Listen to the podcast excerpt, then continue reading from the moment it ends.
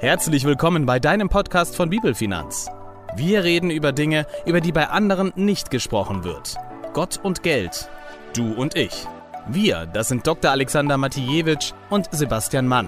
Wir wünschen dir in den kommenden Minuten Gottes Gegenwart, neue Erkenntnisse und inspirierende Impulse. Moin und Shalom, hier ist Alex Matijewitsch von Bibelfinanz und ich freue mich, dass du auch wieder dabei bist zu einer neuen Folge von unserem Podcast O du heiliges Geld. Heute natürlich auch wieder mit mir im virtuellen Studio der Basti. Also Basti, herzliche Grüße zu dir in den Urlaub. Ja, einen herzlichen Gruß an alle da draußen äh, aus dem Urlaub. Der soll uns nicht abhalten davon, äh, sowas Großartiges wie unseren Podcast machen zu wollen. Ja, toll. Und auch herzlichen Dank an deine Familie, dass sie sich hier jetzt freistellen, dass wir Den gebe ich weiter. uns, äh, ja. ja, auf jeden Fall, äh, dass wir uns die Zeit nehmen können, weiter über dieses Thema nachzudenken, wo wir jetzt die letzten Podcast-Reihen oder Podcast-Folgen ja schon so eine kleine Reihe gestartet haben zum Thema Schulden. Mhm. Heute erstmal die fünfte und vorerst letzte Folge aus dieser Reihe. Wir hatten ja angefangen, anhand von ausgewählten Bibelstellen zu schauen, was sagt die Bibel zu Schulden und haben festgestellt, dass sie uns eindringlich davor warnt. Und dann hatten wir auch biblische Wege aufgezeigt, wie wir mit Gottes Hilfe es schaffen können, uns von Schulden zu befreien. Und letzte Woche hatten wir dann noch mal einen besonderen Schwerpunkt auf dem Thema Bürgschaften. Also was, wenn jemand für die Schulden eines anderen bürgt beziehungsweise dafür haftet. Und auch da hat die Bibel, wie wir gesehen haben, eine extrem klare Position zu diesem Thema. Und heute wollen wir sozusagen zu dem Höhepunkt kommen, wenn es um das Thema Schulden geht. Wir wollen uns anschauen, was Gott seinem Volk Israel damals im Alten Testament für, ja, ich würde sagen, wirklich revolutionäre und letztendlich bis heute innovative Gesetze gegeben hat, wie mit Schulden umgegangen werden kann. Und was mir dabei auch wieder so ganz neu bewusst geworden ist, allein aus der Tatsache, dass Gott seinem Volk so, solche Schuldengesetze gibt, wird eigentlich klar, dass, dass er abgesehen hat, sein Volk wird es nicht schaffen, ohne Schulden auszukommen. Äh, denn sonst hätte er seinen Leuten einfach nicht solche Gesetze mit auf den Weg gegeben, um die negativen Folgen von Schulden einzugrenzen. Hm. Aber bevor wir auf diese Schuldengesetze eingehen wollen, ähm, erst noch mal ein Blick auf unsere heutige Gesellschaft. Wir wollen schauen, ist es bei uns heute eigentlich genauso wie im alten Israel, dass die Menschen es nicht schaffen, ohne Schulden auszukommen? Basti. Was meinst du dazu? Ja, also ich glaube definitiv, ne? Also wir leben in einer Kultur, in dem wir ja täglich eigentlich mit irgendwelchen Angeboten und Bildern konfrontiert werden und es uns leicht gemacht wird, äh, Schulden aufzunehmen. Ähm, von da glaube ich, ist das doch äh, früher wie heute genauso gleich, oder? Ja, also ich habe bewusst jetzt mal gezählt, bei mir kommen jeden Tag fünf bis in der Spitze waren es elf E-Mails pro Tag an, die mich animieren wollen, irgendwelche Darlehen aufzunehmen. Selbst von meiner Bank, von meiner Sparkasse, von PayPal äh, und von allen möglichen anderen. Ähm, alle wollen uns irgendwie dazu animieren, Schulden zu machen. Ähm, und Basti, wir wollen jetzt noch mal ein bisschen grundsätzlich an das Thema rangehen. Hm. Ähm, von daher die Frage an dich, was denkst du, wer leiht sich eigentlich Geld aus? Hm, also im Grunde leiht sich natürlich derjenige Geld aus, der das Geld benötigt, also somit dieses Geld nicht hat. Ähm, und äh, um es auszugeben für Dinge, die er sich eigentlich so gerade nicht leisten kann. Und äh, ja, so die Grundstruktur und äh, zahlt dafür am Ende einen Zins. Also im, meistens aktuell vielleicht auch null Prozent, aber das ist trotzdem Zins, aber das ist dann wieder ein anderes Kapitel. Aber im Grunde äh, doch genau so, oder? Ja, genau. Und auf der anderen Seite, wer leiht denjenigen das Geld aus? Also die Grundform in der Regel ist es eigentlich, also eine Bank natürlich so, ähm, die das Geld von denjenigen hat, die die Überschüsse haben, also die einfach die Guthaben haben, dieses Guthaben bei der Bank anlegen und die Bank es dann für einen Zins letztlich verleiht und diese Zinsdifferenz letztlich ist ihre Marge und zahlt demjenigen, der Geld anlegt, halt einen kleinen Zins. So die mhm. Grundform zumindest. Genau, sehr gut, sehr gut. Ähm, ja, das beruhigt mich, dass ich jetzt nichts falsch gesagt habe. Danke. Äh, nee, ich, ich, ich äh, kann das unterstreichen. Und ich würde jetzt einfach mal das vielleicht verkürzt und, und natürlich überspitzt versuchen, auf den Punkt zu bringen. Ähm, das heißt, diejenigen, die nicht genug haben, die zahlen Zinsen an die, die ohnehin schon mehr als genug haben. Das heißt, am Ende des Tages ist der Zins eigentlich ähm, so ein riesengroßer Umverteilungsmechanismus. Nämlich unaufhörlich schaufelt er Geld von denen, die weniger haben, als sie gerade meinen zu brauchen, hinauf zu denen, die mehr haben, ja. als sie eigentlich ausgeben können. Also Alex, bin ich ganz bei dir. Das erinnert mich ehrlich gesagt persönlich an, äh, an die Warnung aus äh, dem Propheten Habakuk, Kapitel 2, Vers 6. Da steht nämlich, wehe dem, der sein Gut mehrt mit fremden Gut, wie lange wird's währen? Sehr gut.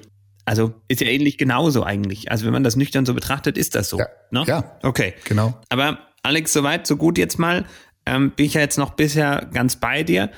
Doch ähm, in der Bibel wird vom Zins ja schon lange erzählt. Also das ist jetzt keine Erfindung der neuen Zeit oder der revolutionären Bankenwelt, ähm, dass sich hier jetzt jemand überlegt hat, ach Mensch, für diese Geldleihe erfinde ich jetzt einfach mal einen Zins als Gebühr. Das ist ja jetzt schon was ewig, ewig Altes, Alex, oder? Ja, genau. Ähm, ich habe mal ein bisschen recherchiert und in der Tat eine der ältesten überlieferten Schriften, ähm, wo Zinssätze erwähnt sind und auch tatsächlich konkret benannt sind, ist der sogenannte Codex Hammurapi. Und der witzigerweise stammt aus Mesopotamien zu einer Zeit, als Abraham, also der biblische Abraham, ähm, der Stammvater Israels, dort tatsächlich wohnte und, und unterwegs war und wirtschaftete, ungefähr aus dem 18. Jahrhundert vor Christi. Und in diesem Kodex stand in Paragraph 89 ein maximaler Zinssatz vorgeschrieben für Silberkredite, nämlich 20 Prozent. Und für Gerstenkredite war der maximale Zinssatz auf 33 ein Drittel Prozent vorgeschrieben. Das heißt, wir können ganz klar sagen, ähm, auch vor 2000 Jahren gab es äh, schon Zinsen. Es ist also auf keinen Fall irgendwie eine Erfindung der Moderne oder der bösen, bösen Banken, die sich das ausgedacht haben, um die Menschen auszurauben. Nein, äh, ganz im Gegenteil, Zinsen und Kredite beides existiert letztendlich, seit es die ersten Formen von, von Handel und irgendwelchen Tauschgeschäften gibt. Und trotzdem ist eine Sache eigentlich heute anders als damals wenn ich mich so ein bisschen zurückerinnere, auch an das, was meine Eltern gesagt haben, vor, vor zwei bis vielleicht maximal drei Generationen hatte ein Kauf auf Pump, also auf Kredit, eigentlich überall in der Welt irgendwie einen anrüchigen Beigeschmack. Mhm. Damals waren Sparsamkeit, Geduld, das waren Tugenden. Und wenn ich mich heute so umschaue, hat sich das irgendwie fundamental geändert. Ähm, ich habe eher den Eindruck, wenn jemand sagt, nee, ich bin sparsam und, und habe Geduld und spare erstmal, nehme nicht gleich einen Kredit auf, dann ja, dann wird das irgendwie als, als nicht normal als unnormal angesehen. Das stimmt, ne? Das, Alex, also da möchte ich unterstreichen, das ist ja wirklich so. Hier im 21. Jahrhundert gehört kreditfinanzierter Kauf von allem ja mittlerweile. Also von, von Lebensthemen irgendwie, ob das die Couch, der Fernseher, der Urlaub ist oder so, das ist ja völlig normal mittlerweile, aber auch jegliche Investitionen werden auf Pump letztlich getätigt, ob privat, beruflich oder auch die Kommunen, die Länder, der Bund. So alles ist eigentlich oftmals oder der größte Teil ist ja wirklich schuldenfinanziert. Ja, genau. Und immer dahinter steckt natürlich auch wieder, was wir vorhin hatten, der, der Zins als Umverteilungsmechanismus, äh, der damit reinspielt.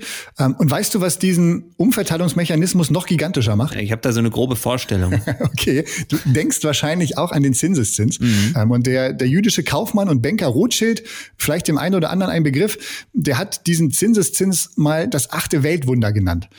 Und warum das so ist, wollen wir uns gleich mal anschauen. Denn für unsere Ohren klingt es eigentlich völlig normal, dass es neben dem Zinseszins natürlich auch einen Zinseszins gibt.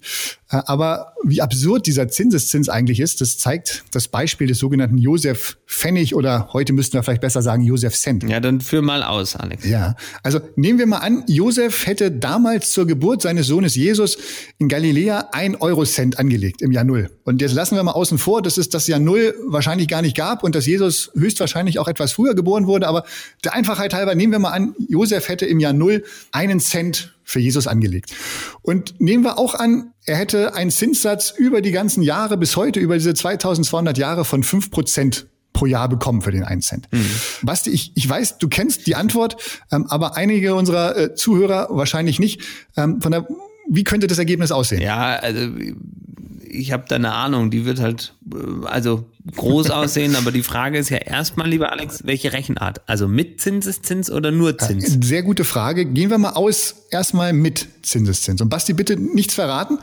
Äh, liebe Zuhörer, überlegt jetzt vielleicht, ja, schwere Übung, mhm. aber in der Zwischenzeit, ihr lieben Hörer, überlegt einfach mal, ein Cent angelegt über 2020 Jahre mit einem Zinssatz von fünf Prozent pro Jahr mit Zinseszinsen.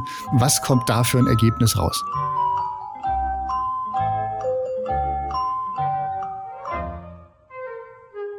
Die Antwort lautet 221 Milliarden. Und nun denkst du vielleicht, boah, 221 Milliarden Euro? Äh, nicht ganz. Knapp daneben. Es sind 221 Milliarden Klumpen Gold, äh, wobei jeder Klumpen Gold das Gewicht unserer Erde hätte. Das ist das Vermögen, was nach 2020 Jahren aus dem 1 Cent geworden wäre. Und Vielleicht für die Zahlenfreunde unter uns, die Erde wiegt knapp 600 Trillionen Tonnen. Das heißt, Jesus hätte 221 Milliarden Klumpen Gold im Gewicht von jeweils 600 Trillionen Tonnen. Ähm, ich, ich wollte die Zahl eigentlich aufschreiben, aber ich weiß nicht, wie man sie nennt. Sie hätte zu viele Nullen. Ähm, das ist Wahnsinn eigentlich, oder? Also Basti, wie du auch schon gesagt hast, und ihr habt es wahrscheinlich auch vermutet, es würde eine große Zahl werden, aber solche Dimensionen, die, die übersteigen einfach unser Denken. Und ich glaube, auch Gott hat unser Gehirn einfach nicht dafür geschaffen, exponentiell zu denken. Ähm, und die spannende Frage, Basti, ist jetzt auch noch, äh, wie viel Geld hätte Jesus ohne Zinseszins auf dem Konto? Also wenn er auf den einen Cent einfach nur jedes Jahr fünf Prozent bekommen hätte und keine Zinseszinsen. Was denkst du? Äh, da habe ich mir ehrlich, das habe ich, die Rechnung kenne ich noch gar nicht. Also keine Ahnung, ich sage jetzt irgendwas, 1000 Euro? Ja, es ist spannend. Es wären, aus dem einen Cent wären ein Euro und zwei Cent geworden. Mhm. Das heißt, der Unterschied zwischen nur Zins und Zins mit Zinseszins über die 2020 Jahre macht mal eben schlappe 221 Milliarden Erdkugeln aus Gold minus ein Euro und zwei Cent aus. Das ist ja schon wirklich eine Mega-Wucht eigentlich. Und das ist ja. wirklich nicht plausibel für den normalen Horizont, diesen Zinseszinseffekt reell nachvollziehen ja. zu können. Aber trotzdem ja. leben wir in dieser Struktur ja. Ne? Genau. Und was ich letztendlich noch erschreckender finde, wir haben an diesem Beispiel ja eben uns Guthabenzinsen vorgestellt. Ja, aber natürlich funktioniert das umgekehrt auch mit Sollzinsen auf Kredite. Also wir könnten auch annehmen, Josef hätte damals einen Kredit über einen Cent aufgenommen und würde jedes Jahr 5% Sollzinsen darauf zahlen, dann Glückwunsch, nach 2020 Jahren hätte er eben Schulden in Höhe von 221 Milliarden Erdkugeln aus Gold. Also auch die Schulden wachsen durch den Zinseszins natürlich exponentiell, ähm, wenn Kredite eben nicht innerhalb kürzester Zeit zurückbezahlt werden. Und ich glaube, das ist auch der Grund, warum Gott uns in der Bibel immer wieder mitteilt und einfach zum, zum Ausdruck bringt, dass er so ein Verhalten mit Zins und Zinseszins nicht gut findet. Er sagt da zum Beispiel in Hesekiel 22, Vers 12, Geld wird gegen Zinsen und Aufschlag, ja, manche Übersetzungen schreiben da eben gegen Zinsen und Zinseszinsen verliehen und die Notlage der Armen wird schamlos zum eigenen Vorteil ausgenutzt. Mich aber habt ihr vergessen, den Herrn, den mächtigen hm. Gott. Das sind ja harte Worte, Alex. Ja. Ne? Jetzt, äh, aber lass uns nochmal einen Sprung machen.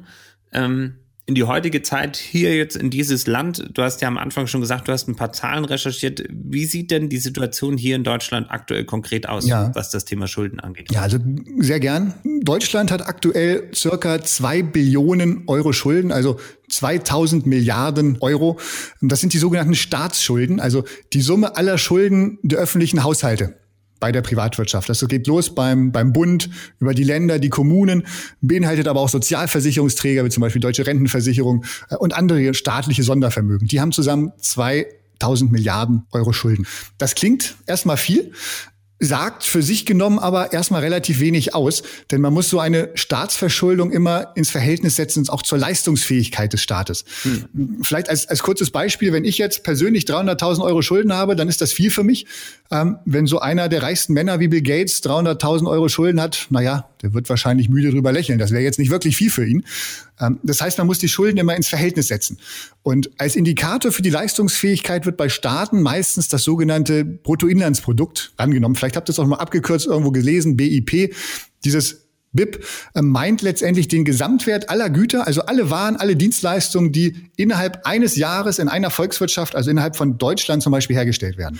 Und wenn wir die Staatsschulden von Deutschland jetzt in Relation setzen zu diesem Bruttoinlandsprodukt, dann ergibt sich eine Schuldenquote von circa 60 Prozent. Das heißt, alle Deutschen müssten umgerechnet ungefähr 60 oder 60 Prozent eines Jahres, also ungefähr sieben Monate, ohne eine Entlohnung arbeiten und sagen, okay, wir geben das ganze Geld, was wir verdient hätten, an den Staat, damit er seine Schulden damit zurückzahlen kann. Das klingt erstmal viel, ähm, aber im internationalen Vergleich stehen wir damit gar nicht so schlecht da. In den USA zum Beispiel liegt die Quote bei 107 Prozent, in Italien bei 127 und bei Japan sogar bei über 250 Prozent. Ähm, wer mehr zu solchen Zahlen wissen möchte, die recherchieren möchte, es gibt eine tolle App, äh, die man sich kostenlos runterladen kann, die heißt Staatsschuld. Da findet ihr für alle Länder dieser Erde, sofern verfügbar, dieses Zahlenmaterial. Und letztendlich die, die ganze Tragweite des Zinssystems zeigt sich aber eigentlich erst, wenn wir nicht nur die Schulden des Staates uns anschauen, sondern auch die Verschuldung von Unternehmen und Privatpersonen mit einbeziehen. Das ist dann die sogenannte volkswirtschaftliche Gesamtschuld.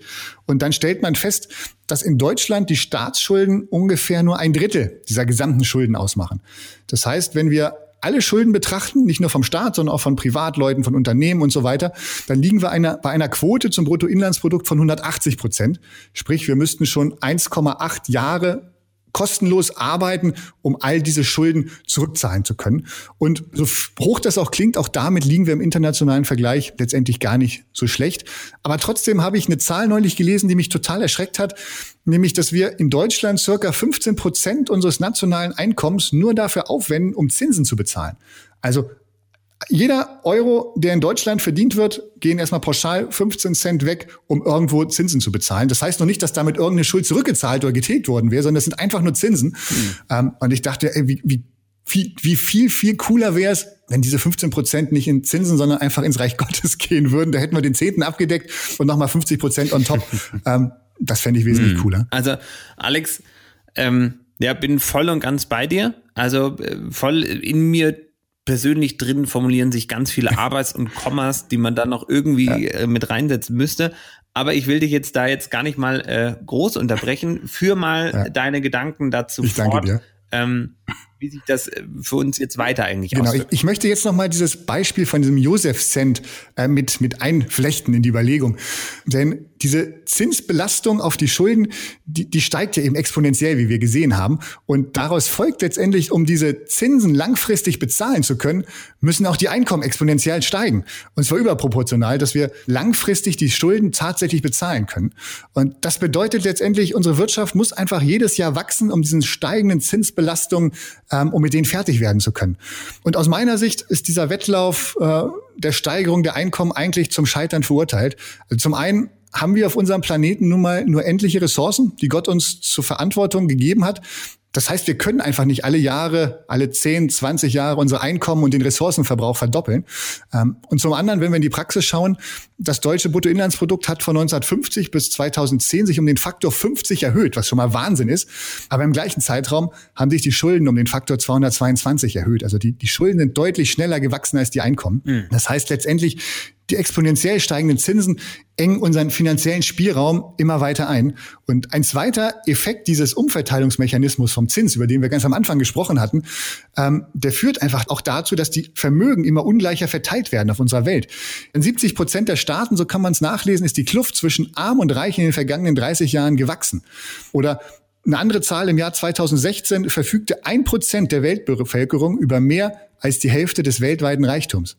Oder was ich noch krasser finde, ein anderes Beispiel, wenn wir uns nur das Vermögen der 62 reichsten Menschen der Erde anschauen, also nicht 6,2 Prozent, sondern wirklich die 62 reichsten Menschen der Erde. Ähm, zum einen, deren Einkommen hat sich von 2009 bis 2014 verdoppelt. Also die, die Superreichen haben ihr Einkommen nochmal verdoppelt, ihr Vermögen, Entschuldigung. Und was eigentlich das Erschreckende ist, diese 62 Menschen besitzen zusammen so viel wie die 3,6 Milliarden ärmsten Menschen auf der Erde. Also auf der einen Seite 62 Menschen, die genauso viel besitzen wie 3,6 Milliarden Menschen. Hm. Auch das aus meiner Sicht eine Folge dieses Umverteilungsmechanismus vom Zinseszins. Was ja letztlich knapp die Hälfte der Gesamtweltbevölkerung ist, ne? Ja, genau. Also, genau. wenn man das mal so zusammenfassen darf, ne? Genau.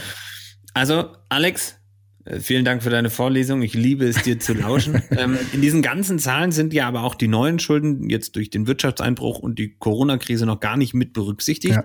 Da hat sich ja jetzt auch noch eine kleine, nicht ganz unrelevante Größe nochmal oben drauf gesetzt. Ähm, jetzt muss man hier aber natürlich auch kurz einhaken, denn ich gebe dir zwar in allem technisch recht und es ist auch super, super wichtig, diese völlig klare und einfache Darstellung der Staatsverschuldung und allem drum und dran zu berücksichtigen. Das System, in dem wir allerdings die Verschuldung leben, ist wesentlich komplexer und vielschichtiger. Aber mit diesem Verständnis hast du natürlich grundlegend recht und das Grundproblem ist immer noch dasselbe. Ja. Ne? Ähm, aber das, was ich jetzt noch viel, viel spannender finde, ist ja, Alex, wir haben ja gesagt, okay, wir wollen ja gucken, was sagt eigentlich die Bibel zu diesem Thema. Wir haben anfangs von Schuldengesetzen aus der Bibel gesprochen. Mhm. Wie sieht's denn hier eigentlich ganz, ganz konkret aus und was sagt ja. die Bibel eigentlich ja. dazu? Das ist mir jetzt auch nochmal ganz, ganz wichtig, vielleicht als, als kurzer Einschub, äh, Basti. Wir wollen mit, mit diesen Ausführungen eben nicht irgendwie Angst schüren oder sagen, oh, die, die böse, böse Welt, ähm, sondern mhm. nein, wir, wir wollen einfach wirklich in die Bibel schauen und gucken, was sagt Gott und was gibt Gott für Tipps, ähm, dass wir nicht dabei stehen bleiben zu jammern über die böse Welt, sondern einfach gucken, hey, was hat Gott gesagt, dass es, dass es auch anders geht und besser vielleicht geht. Mhm. Und genau, Gott wollte sein Volk, da bin ich mir sicher, auch uns letztendlich vor Verschuldung und den negativen Erfolgen von, von Schulden einfach bewahren. Und ein Vers, den wir auch schon, in, ich glaube, in unserer ersten Folge über, über Schulden ähm, gebracht hatten, den möchte ich einfach nochmal wiederholen, weil er zeigt mir, dass, dass es nicht Gottes, zu Gottes Plan für uns und für sein Volk gehört, ähm, sich zu verschulden Schulden. Und es schreibt in 5. Mose 28, Vers 12, der Herr selbst wird seine himmlischen Vorratskammern öffnen und Regen auf euer Land herabsenden zur rechten Zeit, damit eure Arbeit Frucht trägt. Ihr werdet so viel haben, dass ihr davon noch anderen Völker ausleihen könnt. Ihr selbst aber braucht nichts zu borgen. Das finde ich einfach so eine geniale Zusage von Gott, dass er unsere Bedürfnisse auch ohne Kredite mhm. ähm, und ohne, dass wir uns was borgen müssen, stillen möchte. Und in diesem Kontext hat Gott sich nun wirklich eine, ja, revolutionäre und total innovative Gesetzgebung zum Umgang mit Schulden überlegt, die ja Mose dann im, im mosaischen Gesetz mit auf den Weg gegeben hat. Und der erste Punkt, es geht damit los, dass das Geld im Volk Gottes untereinander nur zinslos verliehen werden sollte. Das heißt, wenn man dort einen Kredit gab an jemanden, an einen Bruder, eine Schwester, ähm, dann ohne Zinsen. Und zwar heißt es da in 2. Mose 22, Vers 24, wenn ihr einem Armen aus meinem Volk Geld leiht, sollt ihr euch nicht daran bereichern verlangt keine Zinsen von ihm. Also Gott sagt ganz klar, wenn jemand bei euch ist, der aktuell mehr Geld benötigt, als er zur Verfügung hat, also jemand, der potenziell in der Situation ist, einen Kredit zu benötigen, dann soll sich niemand an dieser Notlage des Bruders oder der Schwester bereichern und deswegen keine Zinsen mhm. Ich meine, aktuell ist das ja fast schon so Normalität geworden. Ja, wir haben keine Zinsen auf den Bankkonten mehr und äh, dann fällt das auch leicht, wahrscheinlich jetzt nochmal jemand anderem auch Geld zu leihen und auch keinen Zins zu verlangen. Aber man muss ja natürlich schon berücksichtigen, dass das Zinsniveau damals ein anderes war. Also das war wirklich eine klare ja. Entscheidung für ich verzichte auf diesen Gewinn und bin bereit, mein Geld zinslos zur Verfügung zu stellen. Das kennen wir auch so ein bisschen ja auch aus, aus vielen Gemeinden oder die Freikirchen, ne? die haben sich ja eh selbst finanziert zu großen Teilen und da ist das ja auch üblich, dass man, dass man zum Beispiel sagt, okay, ich gebe irgendwie meine 20.000 Euro zinslos in die Gemeinde hinein, damit diese dann den Bau oder was auch immer finanzieren kann, ähm, um die Zinskosten einzusparen das löst bei mir jetzt gleich ein neues Kapitel auf, äh, Finanzen in der Gemeinde, aber da gehen wir wann anders nochmal vielleicht tiefer drauf ein. Ich glaube, da liegt jetzt nicht so mega viel Segen drauf. Manchmal würde ich mir wünschen, dass wir lieber 5000 Euro schenken, als 20.000 Euro zu verleihen, aber das ist nochmal was anderes. Ähm, aber im Grunde ist das ja genau diese Vorstellung. Also ich gebe jemandem Geld, verlange keinen ja. Zins, wünsche mir nur die Rückzahlung und ähm, ist also damals aber ja wirklich, glaube ich, noch viel, viel schlimmer zu akzeptieren zu gewesen, als, als wir es heute einfach erleben in einem Zinsniveau, das ja wirklich penetrant bei Null ist. Ja. Ne? Und äh, für denjenigen, der Geld verleiht, wird es mit dem zweiten Punkt dieser Schuldengesetze nicht einfacher, Basti. Mhm. Ähm, denn alle sieben Jahre wurde damals ein Erlassjahr gefeiert. Und was es mit diesem Erlassjahr auf sich hat, das lesen wir in 5. Mose 15, äh, Verse 1 bis 2. Da heißt es, am Ende jedes siebten Jahres sollt ihr einander eure Schulden erlassen. Wenn ihr jemandem aus eurem Volk etwas geliehen habt, dann fordert es nicht mehr zurück und zwingt eure Schuldner nicht zur Rückzahlung. Denn zur Ehre des Herrn wurde das Jahr des Schuldenerlasses bestimmt. Das bedeutet, alle sieben Jahre wurden die kompletten Schulden untereinander erlassen. Und letztendlich hatte damit ein Kredit im, im alttestamentlichen biblischen Sinne eine maximale Laufzeit von sieben Jahren, nämlich maximal von einem Erlassjahr hm. bis zum nächsten. Das ist lustig, ehrlich gesagt, Alex. Ich muss sofort an das Thema Insolvenz denken, ehrlich gesagt, wenn ich an diese Zeiten denke. Mhm. Aber ähm, das, du meinst Privatinsolvenz? Ja, genau. Also sorry, genau, richtig. Ja. Ähm, mhm. Aber das ist ja damit nicht gemeint. Also, aber das Spannende ist ja, das ist ja eine Kultur des Schuldenerlasses. Ja. Die sind wir ja überhaupt nicht gewohnt. Also die nehmen wir zumindest nicht richtig wahr. Aber das ist ja, also das ist ja wirklich für unsere Zeit total revolutionär. Alex, da aber nochmal ein kurzes Komma davor gesetzt. Mhm. Es gibt ja noch einen anderen Zeitraum, der genannt wird in der Bibel dazu. Genau, genau. Das, das ist der, der dritte Punkt in diesen Schuldengesetzen. Äh, und es kommt noch besser. Nämlich alle 50 Jahre wurde ein Jubeljahr gefeiert. Und was es damit wieder auf sich hat, das sagt die Bibel in 3. Mose 25, 10 bis 16. Das 50. Jahr soll für euch ein heiliges Jahr sein. Es ist ein Erlassjahr. Gebt dann allen Bewohnern des Landes, die sich hoch verschuldet haben und so zu Sklaven wurden, ihre Freiheit wieder. Jeder erhält seinen verpfändeten Grundbesitz zurück und kann zu seiner Sippe zurückkehren. Alle Schulden müssen in diesem Jahr erlassen werden. In diesem Jahr soll auch jeder von euch seinen alten Grundbesitz wiederbekommen. Und weil im Erlassjahr jedes Stück Land wieder dem alten Besitzer zufällt, soll beim Kaufpreis berücksichtigt werden, wie viele Jahre der Käufer das Land noch bewirtschaften kann. Je höher die Anzahl der Ertragsjahre ist, desto höher ist auch der Kaufpreis. Umgekehrt mindert sich der Preis umso mehr, je näher das Erlassjahr kommt. Das heißt, jeder Israelit sollte letztendlich einmal im Leben die Chance haben, finanziell wirklich wieder komplett bei Null anfangen zu können. Also mindestens einmal, eben alle 50 Jahre wo alle Schulden, alle Verluste, wo man alles hinter sich lassen kann, als, als würde quasi der, der Reset-Knopf gedrückt ähm, und alles verkaufte, verlorene Land, aber auch nicht bezahlte Schulden oder, oder Kinder, die versklavt wurden, weil die Eltern die Schulden nicht bezahlen konnten, all das wird wieder freigesetzt und, und zurückgegeben. Und ich glaube, einfach hinter diesen Gesetzen steht die Erkenntnis, dass sowieso alles Land, alle Güter, alle unsere Versorgung letztendlich Gott selbst gehören mhm. und einzelnen Menschen, uns und, und allen einfach nur für eine begrenzte Zeit als Verwaltern anvertraut sind. Und gleichzeitig verhindert Gott, glaube ich, auch durch diese Regel, dass sich das Vermögen eben immer ungleichmäßiger verteilt, wie wir es vorhin gelesen und gehört haben, dass die Armen immer ärmer, die Reichen immer reicher werden. Auch das ist hiermit ausgeschlossen, weil einfach alle 50 Jahre wieder der ursprüngliche Zustand mhm. hergestellt wird. Alex, das, ich finde diesen Grundgedanken großartig. Und wenn wir uns daran orientieren, könnte das ja auch einfach wirklich zu einem konsequenten Schuldenschnitt als Lösungsmodell für unsere Welt ja auch heute sein. Ähm, ich denke da vor allem einfach an die Länder der dritten Welt, die einfach da auch noch viel, viel schlimmer drunter leiden, als wir es ja, ja. tun oder auch nicht tun. Das ist ein bisschen ein Fragezeichen. Ähm, wie denkst du darüber? Ja, gute Frage. Äh, ich habe da so ein bisschen zwei, zwei Herzen in meiner Brust, die, die für äh, Pro und Contra schlagen. Also ja, klar, aus meiner Sicht ist das, glaube ich, so ein, so ein Schuldenschnitt auch die einzige realistische Möglichkeit, die über Jahrzehnte angehäufte Schulden irgendwie wieder loszuwerden. Hm. Ne? Denk mal an den Josef Cent, wenn wir nicht irgendwann mal einen Schnitt machen, dann, dann explodieren die Zahlen einfach von der Größe her. Ähm, und natürlich auch auf der anderen Seite, weil Gott in seiner Betriebsanleitung für ein gelingendes Leben, also in der Bibel, es so vorgibt. Ja, spätestens nach 50 Jahren alle Schuldverhältnisse aufheben. Ähm, auf der anderen Seite, und das ist jetzt, ja, das andere Herz, was in mir schlägt, wussten die Menschen damals in Israel aber natürlich auch genau, worauf sie sich eingelassen haben. Also der Preis für ein Stück Land variierte, so lesen wir es sogar in dem Bibelvers.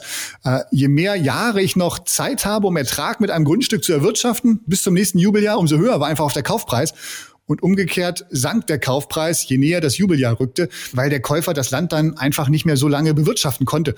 Ja, oder auch bei Krediten. Ja, wenn ich weiß, der Kredit hat eine maximale Laufzeit von sieben Jahren, ähm, dann steht letztendlich von Anfang an in den Vertragsbedingungen, ähm, dass ein Kredit nach dem nächsten Erlass ja nicht mehr zurückgezahlt werden muss. Und wenn das Jahr nun mal dicht vor der Tür steht und jemand leiht sich trotzdem Geld, dann war der Zinsaufschlag wahrscheinlich auch entsprechend hoch. Mhm. Worauf ich einfach hinaus möchte, damals wussten beide Seiten von Anfang an, worauf sie sich eingelassen haben. Mhm. Das heißt, es war klarer Bestandteil der Vertragsklausel, dass nicht zurückgezahltes Geld mit dem Erlassjahr abgeschrieben werden musste und einfach verloren war. Und wenn wir heute über einen Schuldenschnitt sprechen, ähm, dann waren diese Rahmenbedingungen beim Abschluss des Kredites natürlich nicht so bekannt. Von, von daher hinkt aus meiner Sicht dieser Vergleich so ein bisschen von Schuldenschnitt und Erlassjahr beziehungsweise Jubeljahr. Aber in Summe würde ich trotzdem sagen, ja, schon alleine, um andere aus dieser Knechtschaft der Schuld zu befreien, ist so ein Schuldenschnitt aus meiner Sicht durchaus eine, eine absolut biblische Option. Mhm. Ähm, und was mir auch noch so in den Sinn kommt dabei, ähm, letztendlich hat Jesus ja auch den, den Schuldbrief, der gegen uns gerichtet war, ans Kreuz geheftet und für uns bezahlt, sodass er für uns keine Relevanz mehr hat. So, so schreibt Paulus es in Kolosser 2, Vers 14.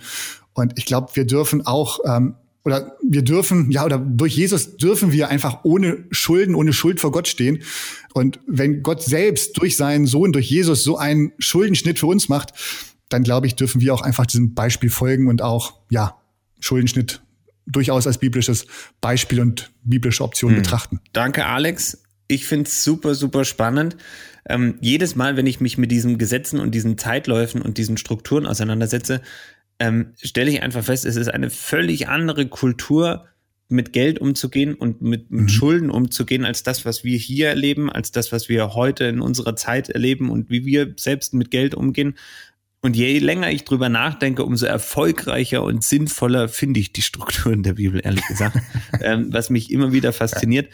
Aber im Grunde, und das muss man natürlich auch mal auf den Punkt bringen, gibt es diese Schuldenschnitte ja immer und immer wieder. So, ähm, dennoch haben wir niemanden diese 221 Milliarden Erden aus purem Gold ausbezahlt. Also das heißt, dieses Modell war und ist per se mit dem Zinseszins eh zum Scheitern verurteilt. Also es hat noch nie funktioniert auf mhm. Jahrhunderte hinweg sozusagen oder Jahrtausende. Aber es ist einfach und bleibt einfach eine völlig andere Kultur, ein anderer Blickwinkel.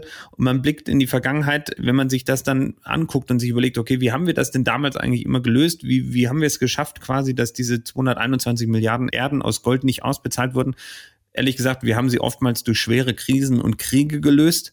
Ähm, diese ganzen Szenarien haben dann immer wieder einen Reset-Knopf sozusagen herbeigeführt, ähm, also den Schuldenschnitt auf andere Art. Ähm, ich hoffe und bete dafür, dass wir im 21. Jahrhundert vielleicht etwas anders und zivilisierter zu einem äh, Ergebnis in diesem Zusammenhang kommen.